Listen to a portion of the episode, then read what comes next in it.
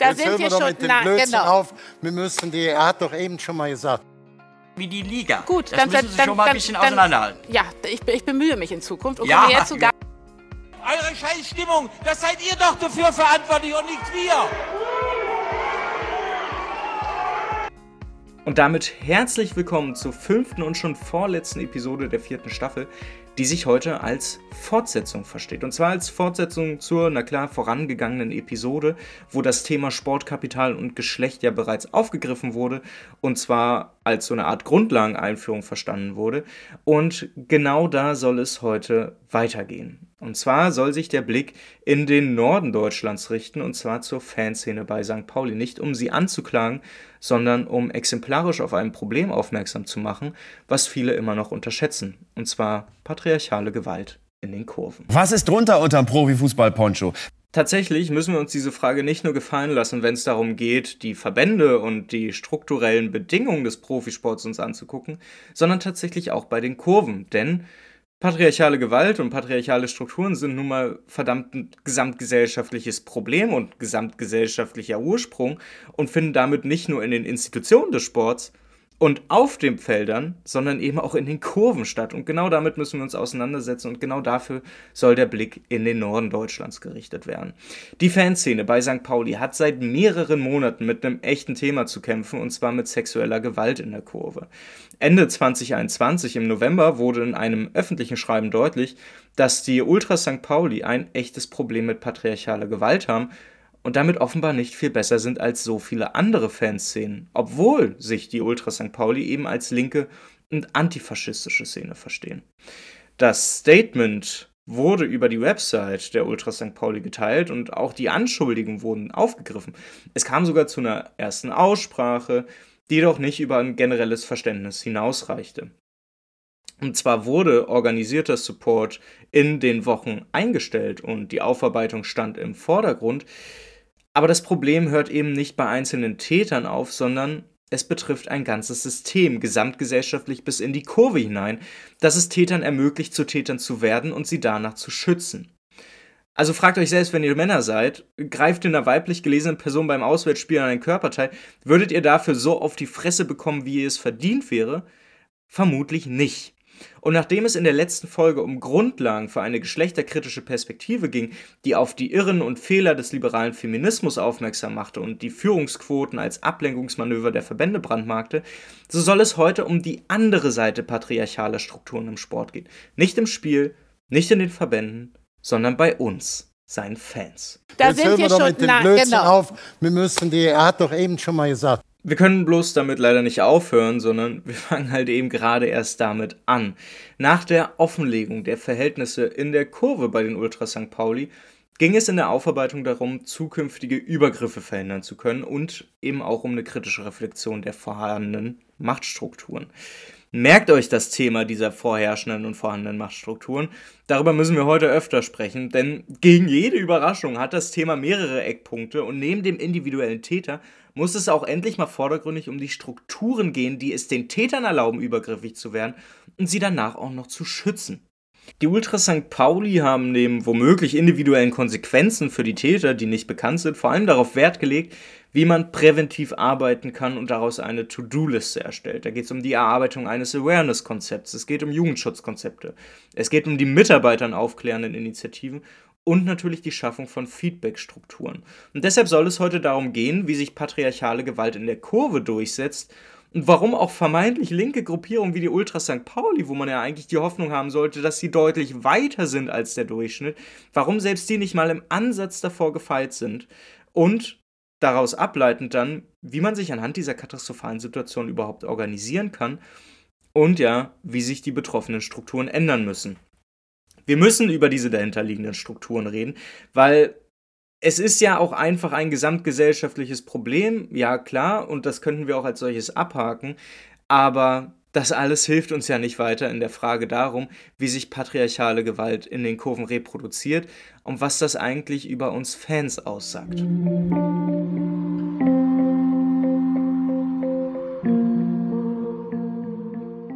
Und damit müssen wir darüber reden, dass Männer Männer sind und die eben Männer sind. Es gibt keine guten feministischen Männer auf der einen Seite und die Mainstream-Männer, die es irgendwie sexistisch sind, die nicht so gut sind. Wenn ihr Verweise auf die eigene vermeintlich feministische Grundhaltung bei Männern findet, dann hört jetzt noch genauer zu. Bilke Schnibbe ist Redakteurin bei der großartigen Analyse und Kritik, die deshalb auch im weiteren Verlauf als AK gekennzeichnet wird. Und Bilke hat Mitte 2020 in einem Artikel das auf den Punkt gebracht, was viele Flinter-Personen schon vorher so wahrgenommen haben. Männer sind immer überfordert, wenn es um sexuelle Gewalt in ihren Räumen geht und sie werden zu Kleinkindern. Gibt es keinen Anlass oder feministischen Druck, tun sie am Ende eben doch nur das Allernötigste. Und jedes Mal aufs Neue ist diese Selbstinfantilisierung da, so von wegen, ich weiß nicht, was zu tun ist, ich bin überfordert, wir machen jetzt mal eine Telegram-Gruppe, um zu unterstützen. Und das Problem dahinter ist, dass strukturelle Probleme eben auch strukturelle Antworten brauchen. Und auch wenn das Reagieren im Einzelfall schon mal wichtig ist, es geht verdammt nochmal darum, aus dieser strukturellen Erkenntnis nicht wieder in diese verschissene Passivität zu verfallen, wie es bei Männern irgendwie üblich ist. Und dass auch Männer eine geschlechterkritische Perspektive auf ihr Geschlecht gewinnen müssen, das ist eigentlich schon seit Anfang der 1970er klar.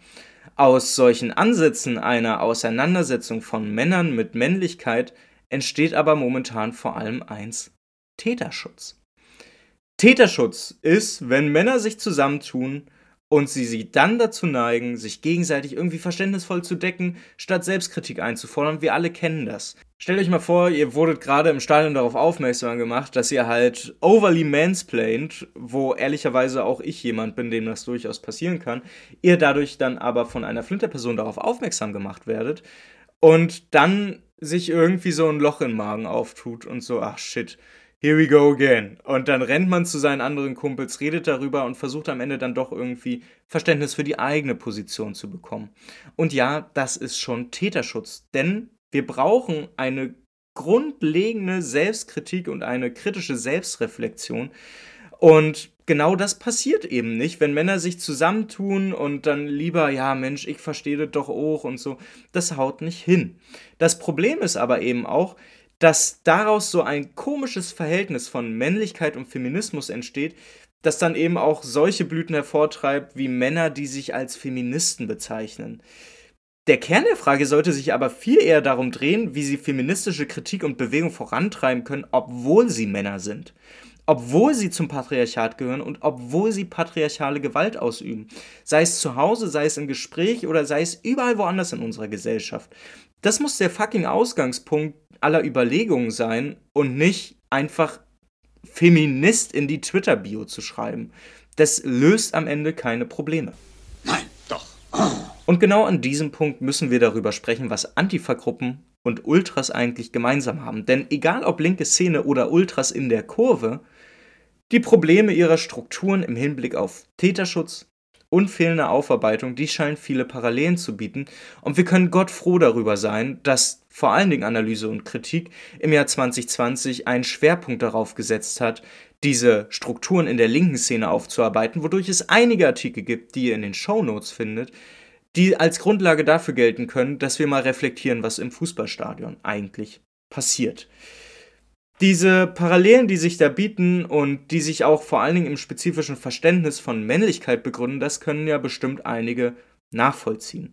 Ob es jetzt die Auseinandersetzung mit einer faschistischen Gruppe ist oder eben mit anderen Ultras, am Ende sorgen solche ritualisierten Kämpfe, egal ob Acker oder Straße, am Ende eben nur für ein autoritäres Identitätskonzept, das sich dann so auf Kraft und Stärke irgendwie aufbauen lässt, aber somit eben auch konkret zeigt, wie das Patriarchat und faschistische Ideen zusammenhängen. Denn ein Männlichkeitskonzept, was am Ende darauf aufbaut, dass sich, ne, es geht um Kraft, es geht um Stärke, es geht auch darum, dass man der Bessere ist, eben im militanten Kampf gegeneinander, das kennen wir am Ende eben auch aus dem Faschismus. Und im Übrigen soll das nicht heißen, dass Militanz grundlegend abgelehnt werden sollte. Da bin auch ich nicht da. Aber wenn diese Militanz in dieser männerzentrierten Logik verharrt, dann kann sie auch nichts Progressives oder gar Emanzipatorisches bewirken.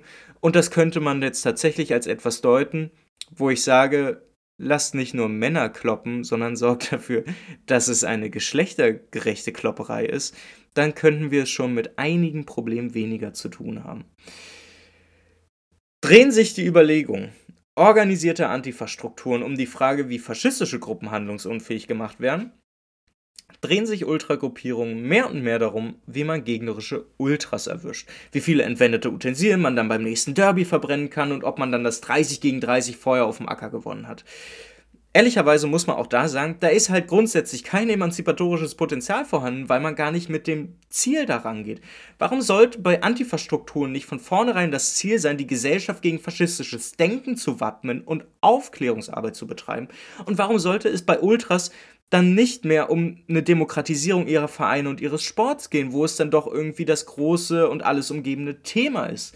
Warum kämpfen Ultras dort nicht gemeinsam und verarmbaren dann aber auch wichtige Regeln im Umgang zwischen gegnerischen Gruppen, ohne sich darüber definieren zu müssen? Man hat momentan das Gefühl, dass der Weg wo vor allen Dingen organisierte Ultragruppen hingehen, genau das Falsche ist. Wir erleben junge Ultras, die mehr Gewicht darauf legen, dass sie ordentlich auf dem Acker aussehen, dass sie ihre Gruppe ordentlich repräsentieren und wir entdecken da immer mehr dieses verstärkte Männlichkeitsideal, was so wirklich regressiv und konservativ ist und überholt, dass man sich dann doch die Frage stellen muss, ob Ultras dann nicht grundsätzlich aus dem Blick verlieren, worum es ihnen eigentlich gehen sollte. Und zwar nicht darum, dass wir es hier in einer selbsterhaltenen Szene dann damit zu tun haben, welche Ultragruppe gegen welche Ultragruppe dann auf dem Acker gewonnen hat und wer so und so viele Fanutensilien schon entwendet und angezündet hat.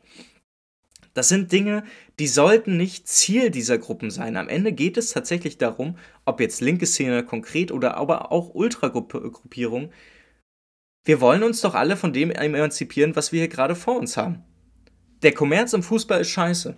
Wir finden es alle kacke, dass wir in Stadien unterwegs sind, wo dann irgendwelche Eckenverhältnisse von irgendwelchen dummen Sponsoren präsentiert werden und dass wir es am Ende dann auch mit Stadien zu tun haben, die nicht mehr so heißen, wie sie verdammt normal heißen sollten, sondern weil sie dann von irgendwelchen Immobilienunternehmen präsentiert werden. Wir alle wollen das nicht, aber es steht scheinbar oder es rückt mehr und mehr in den Hintergrund. Und ihr könnt euch vorstellen, dass das kein Thema ist, was sich einfach nur durch viele und lange Diskussionen lösen wird, sondern es muss sich eben auch was in der Struktur ändern. Und deshalb ist es nicht nur im Interesse von Flinterpersonen, dass sie eigene Gruppen gründen und sich in bestehende Strukturen einmischen. Es geht am Ende nämlich auch darum, dass wir diese Männerzentriertheit bekämpfen und dass Flinterpersonen und Flintergruppen in diesen Informations- und Organisationshierarchien, egal ob Ultras oder Antifa-Gruppen, eben aufsteigen, um Schutzräume für Männer, die sich dann feministischer Kritik entziehen, dann eben auch immer weiter zurückzudrängen. Bitte nicht, bitte nicht, bitte nicht. Doch, genau das. Es ist noch ein weiter Weg zu gehen, erst recht in unseren Kurven. Nicht männliche Ultragruppen lassen sich in Deutschland gefühlt noch an einer Hand abzählen. Täterschützende Strukturen sind Standard wir alle kennen Geschichten aus dem Fußballumfeld. Ich rede nur über Auswärtsfahrten. Wir alle wissen, dass dort patriarchale und sexuelle Gewalt an der Tagesordnung steht. Bei vielen, vielen Fanszenen. Und dazu kommt auch noch ein nicht hinterfragtes Bild von Männlichkeit, das gewissermaßen ja Grundpfeiler des Stadionbesuches bis heute ist. Und ja, deshalb wartet viel Arbeit vor uns. Und damit meine ich auch und vor allem Menschen wie mich, Cis-Männer. Fickt euren Stolz oder was auch immer euch sonst davon abhält, sorgt dafür, dass sich Flinter-Fan- und Ultragruppen gründen können und dass sie in bestehende Strukturen eingebunden werden und sich auch einmischen können. Diese ganzen Schutzräume gegen feministische Kritik, die müssen abgebaut werden. Und ja, das mag am Ende eben vor allem auch dann aufgrund kontinuier kontinuierlicher und hartnäckiger Arbeit von Flintergruppen passieren. Aber wenn am Ende die Strukturen, die schon da sind, einfach nicht darauf hören, dann ändert sich nichts. Und dabei müssen diese Prinzipien einerseits kontinuierlicher Selbstkritik und andererseits eben auch Offenheit feministische Kritik irgendwie die Grundlage von einer solch strukturellen Selbstauseinandersetzung sein. Und ich habe auch in diesem Zusammenhang keinen Bock wieder auf den nächsten einen kritischen Mann, der sich über Mainstream-Sexisten erheben kann und sich dann so als geläuterter Mann präsentiert. Und wahrscheinlich werde ich auch mal an so einem Punkt gewesen sein, aber am Ende gilt es halt, dass wir Cis-Männer alle gleich von den patriarchalen Strukturen profitieren. Wir haben, also wir alle machen uns von patriarchaler Gewalt irgendwie, wir machen uns diese patriarchale Gewalt zunutze und sei es nur in einem Gespräch oder in einer Diskussion, das alles hilft am Ende nichts, so sich als vermeintlich feministischer Mann zu verhalten. Das mag ja schön und einfach sein, aber es geht verdammt nochmal nicht um solch einen teils gefährlichen Quatsch, wo man dann aus einer herausgehobenen Position dann sagen kann, guck mal, hier, die alle, das sind ganz normale sexistische Männer, die müssen an sich arbeiten, aber ich, ich erkläre denen jetzt, wo es geht, worum es geht, ich kann das alles schon. Das ist Quatsch. Das, also das, das ersetzt auch am Ende nicht mühselige und langfristige Strukturarbeit an den gesellschaftlichen Punkten. Und dann nutzen wir doch diesen einen gesellschaftlichen Punkt, an den wir hier zumeist alle anknüpfen, und zwar das Fußballstadion. Lasst uns den patriarchalen Fußball als Zielscheibe nehmen und damit meine ich nicht nur die Verbände, damit meine ich nicht nur das Spielfeld, sondern ich meine damit tatsächlich auch die Kurven. Lasst uns dort praktisch daran arbeiten, dass wir irgendwann verdammt nochmal von wirklich annähernder Geschlechtergerechtigkeit reden können. Und dabei gilt es eben auch, die Aufarbeitung, die momentan bei den Ultras St. Pauli passiert, eben kritisch zu begleiten und auf kritische feministische Stimmen zu hören.